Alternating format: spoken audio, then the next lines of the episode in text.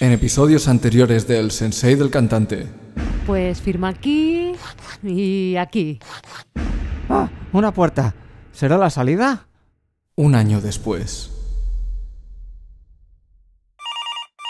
Ay, número oculto. Bueno, va, contesto. Aunque seguro que es el del teléfono otra vez. En fin. ¿Sí? ¿Esther? Carlos, ¿pero dónde has estado? Ha pasado todo un año desde que te gasté aquella bromilla sin importancia. ¿Cómo? ¿Un año? Pero no recuerdo nada. Solo sé que me he despertado y ahora tengo miedo a los ositos de peluche. Vaya, no me digas. Bueno, ¿qué quieres? ¿Para qué me llamas? Mm, para nada en especial. Solo para pasarte una maldición que se transmite telefónicamente. Suerte con eso.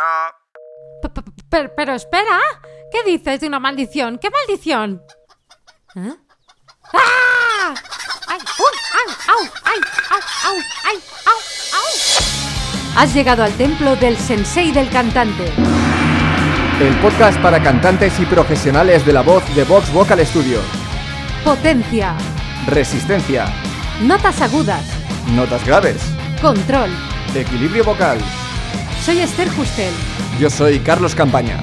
Si quieres saber más sobre la voz, visita nuestro blog en vtvs.es barra blog. Y como todos tenemos miedo de algo, y los cantantes de por sí ya somos muy miedicas, hay cinco temores más para explorar. Así que el objetivo del episodio de hoy es seguir ahondando en el cerebro de un cantante y escarbar hasta descubrir cinco nuevos temores, que junto con los cinco que vimos en el anterior episodio conforman el top 10 de temores de los cantantes. ¡Que lo disfrutes!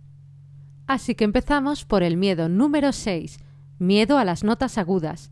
Esto no solo da miedo, sino que es absolutamente terrorífico para algunos cantantes. Las notas agudas son su mayor dolor de cabeza, porque es donde salen los problemas. Y salen ahí todos los problemas porque son las notas más difíciles de cantar.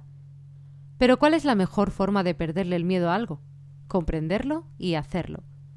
Primero es importante saber cómo debes enfocar esas notas complicadas, ya que requiere de un proceso de aprendizaje. Una vez sepas en qué punto te encuentras de ese proceso, empieza por el primer paso y no pierdas el rumbo. Siento no poder ayudarte más en este aspecto. Es un camino complejo, normalmente largo y completamente dependiente de cada persona. Pero con lo que sí puedo ayudarte es con la parte mental, y lo voy a hacer ahora mismo.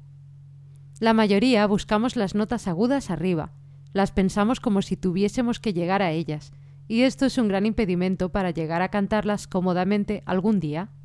Si eso también te pasa a ti, cambia el chip ya mismo. Te va a ayudar mucho pensar en que todas las notas están a la misma altura, todas están delante de ti, ni arriba ni abajo. Esto también te ayudará con las notas graves, ya que tendemos a buscarlas abajo.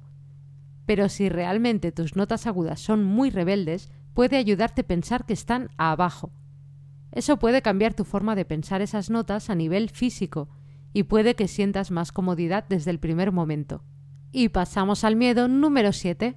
Miedo a tener que saberlo todo sobre la voz para poder cantar. Saberlo todo sobre algo a nivel teórico es bueno, sobre todo si ese algo te apasiona. Pero por otro lado, puede llegar a obsesionar tanto que no le prestas atención a lo que de verdad se la tienes que prestar, o te pierdes en los detalles. Y es que por mucho que sepas de tu voz a nivel teórico, lo que de verdad te da la habilidad para utilizarla como quieres es la práctica. Pero esta obsesión por saberlo todo muchas veces no es más que el miedo a enfrentarte al trabajo de práctica diaria. Te hace retrasar tus prácticas porque piensas que primero tienes que aprenderlo todo sobre la voz, y que cuando lo comprendas todo, aprenderás más rápido o ya serás un gran cantante. Pero esto no va así. Tienes que tener claro un solo concepto y a partir de ahí ir avanzando. Has de buscar la facilidad. Todo lo que se salga de ahí va a ser un problema. Si has leído que tienes que activar este o aquel músculo y te obsesionas en activarlo de manera consciente, es posible que acabes forzando tu voz, porque no se trata de una habilidad intelectual, sino motora. Y los músculos vocales no son iguales que los bíceps, son muy pequeños, por lo que no se sienten igual, y por lo que no necesitas ejercer el mismo nivel de fuerza que ejerces con los bíceps. Así que yo te recomiendo que no lo demores más y te pongas a practicar desde hoy. Pero practicar no es tan bonito como te lo pinto, ¿verdad? Y eso nos lleva al miedo número 8, miedo a que te escuchen practicar y se rían de ti. Porque cuando cantas estás, en cierto modo, desnudando tu alma. De hecho, para muchas personas, cantar es algo muy íntimo, y es por eso que existen tantos cantantes con timidez y pánico escénico. Y los ejercicios de canto son un problema, porque a veces son muy raros y te hacen sentir ridículo. Hay muchas personas que al practicar están más pendientes de la cara que ponen o de quién les pueda estar escuchando al otro lado de la puerta o de la pared que de lo que están haciendo. Y es mucho más difícil si tienes unos vecinos que te pican en la pared cuando te pones a practicar, o que te hacen la burla imitándote mientras haces los ejercicios. Sí, esto pasa. Es normal que esto te moleste y no te deje practicar tranquilo, pero hay algunas maneras de sortear estos inconvenientes. 1. Habla con tus vecinos si sabes quiénes son aquellos a los que estás molestando. Es posible que el problema sea que les molesta a la hora a la que practicas, porque es justo mientras duermen la siesta.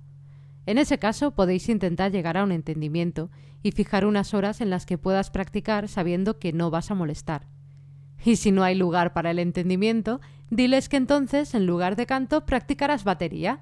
A ver qué les parece. 2. Ves algún sitio donde puedas practicar sin que nadie te escuche. Un local de ensayo, la habitación más alejada de tu casa, la playa, un parque, el bosque, una canoa en medio de un lago. si tienes la posibilidad, ¿por qué no? 3. La opción más sencilla es utilizar los viajes en coche o en moto para practicar. Si cada día tienes que conducir durante 30 minutos, puedes aprovechar para practicar entonces. Y 4 tenemos la opción edredón. Si te pones debajo del edredón, vas a amortiguar mucho el sonido y ni te van a escuchar tanto ni tú les vas a escuchar quejarse. Y si tienes la posibilidad de permitirte insonorizar una habitación, sería el lugar perfecto para ti. Miedo número 9. Miedo a no ser perfecto. Y muy relacionado con lo anterior está este miedo a no hacerlo bien, es más, a no hacerlo perfecto. Buscas cada fallo con el microscopio y te paras en cada error. Y está bien ser crítico con uno mismo, pero serlo tanto a veces no te deja avanzar. Al grabar es muy frecuente encontrarse con ese problema, porque quieres que suene perfecto y ninguna toma te parece lo suficientemente buena. Cuando te pasa esto es muy común que lo grabes todo frase a frase y cada frase veinte veces. Al hacer eso pierdes la fluidez que deberías tener al cantarlo todo del tirón. Puede ser preferible que lo grabes del tirón y luego lo escuches minuciosamente y repitas las partes que no te hayan gustado o que no te hayan salido. Este miedo a no ser perfecto afecta a niveles aún más preocupantes.